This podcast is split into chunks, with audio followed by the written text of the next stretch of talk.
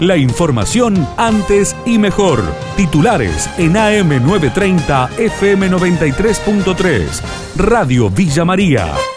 Antes y mejor. Una mujer se encadenó en los tribunales de Villa María reclamando por la liberación de su esposo por un eh, hecho delictivo que dice no cometió. El informe del móvil. Janina Inverti ha tomado la decisión de encadenarse aquí en la, en la escalinata del Palacio de Justicia. ¿Qué es lo que está pidiendo? Que liberen a su esposo, su pareja, a Diego Vega. Ella no se fue de ayer, desde las 7 de la mañana hasta las 7 de la mañana de hoy. Ya hace más de 24 horas. Sigue encadenada y no se ha ido a su casa. Voy a ir a mi casa hasta que suelten a mi marido. Hace ayer a las 7 de la mañana que estoy, no ha bajado nadie y acá estoy esperando. Ayer me arrojaron clavos de ahí arriba el piso primero, eh, alambre, todo, y estoy acá. Me voy a seguir estando acá. Me mandaron a la policía para que me fuera. Después viene otro hombre a las 10 de la noche que me fuera también, pero no me voy a ir. Todo muy frío está, sí, gracias a la gente que me alcanza un café, todo, pero no me voy a ir. Voy a seguir acá. Muchas gracias. No, de nada.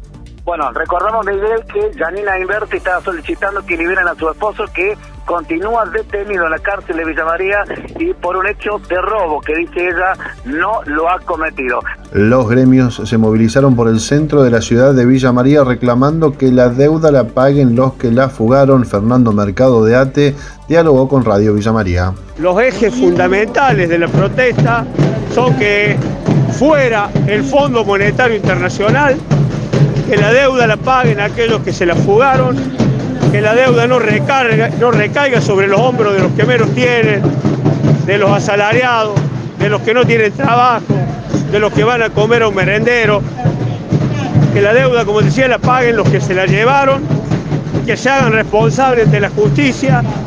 Y también tenemos consignas que son en lo local, en lo nacional, en lo provincial, y también hoy, como verán, la gran columna son de compañeros de fabricaciones militares, al cual le reclamamos al ministro de Defensa, Tayana, que se digne recibir a los trabajadores de fabricaciones militares y al presidente de la empresa, Iván Durigón, con parte del directorio que asumió, que asuma el compromiso que se tomó con los compañeros acá en Villa María, diciendo que nos iba a dejar con estabilidad.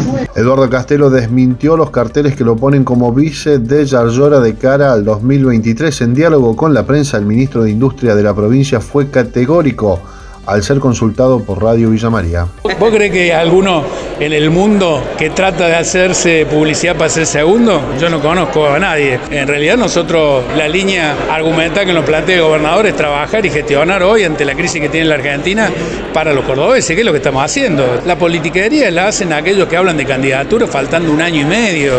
O sea, no pueden hablar de candidatura cuando necesitan, cuando además le asignaron responsabilidades y este, por ahí no las terminan de cumplir. Entonces, que cumplan la responsabilidad que le asignó el pueblo. Nosotros estamos haciendo lo que la, gente nos asignó, que en este caso el gobernador a través del mandato que le confirieron los cordobeses, y, y cada uno después verá en el año 2023, que es el año que hay elecciones, qué vamos a hacer, pero ahora nos tenemos que dedicar a gobernar y a trabajar. ¿Cómo será técnicamente el trabajo para el acueducto que traerá agua del río Paraná a Córdoba? Carlos Maina es secretario de Servicios Públicos de Santa Fe y lo explicó en Radio Villa María. La obra de toma de esta va a estar sobre el río Paraná, en este caso sobre un, un brazo del río Paraná. El Paraná es un sistema muy potente eh, y en su paso por la provincia de Santa Fe, como en todas las provincias, tiene este, también algunos brazos. Tiene el, río San Javier, tiene el Colastiné, tiene el arroyo Leye y tiene también el río Coronda, que es un brazo del río Paraná.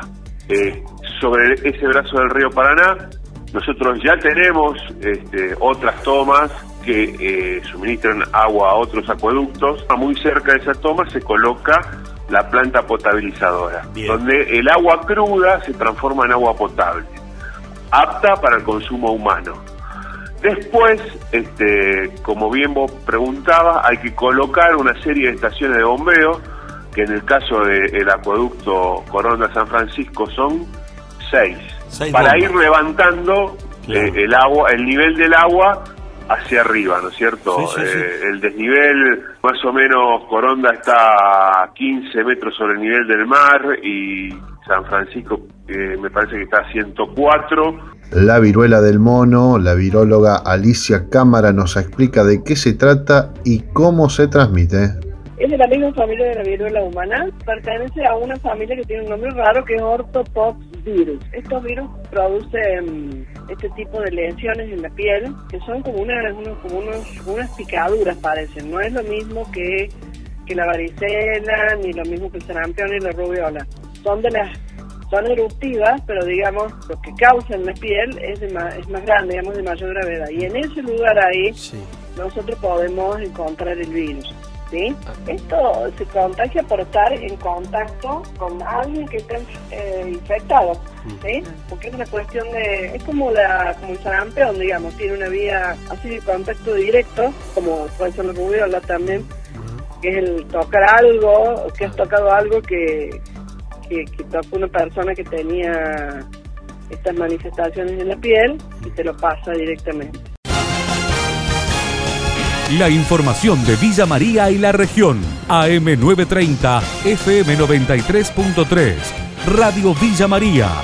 Antes y mejor.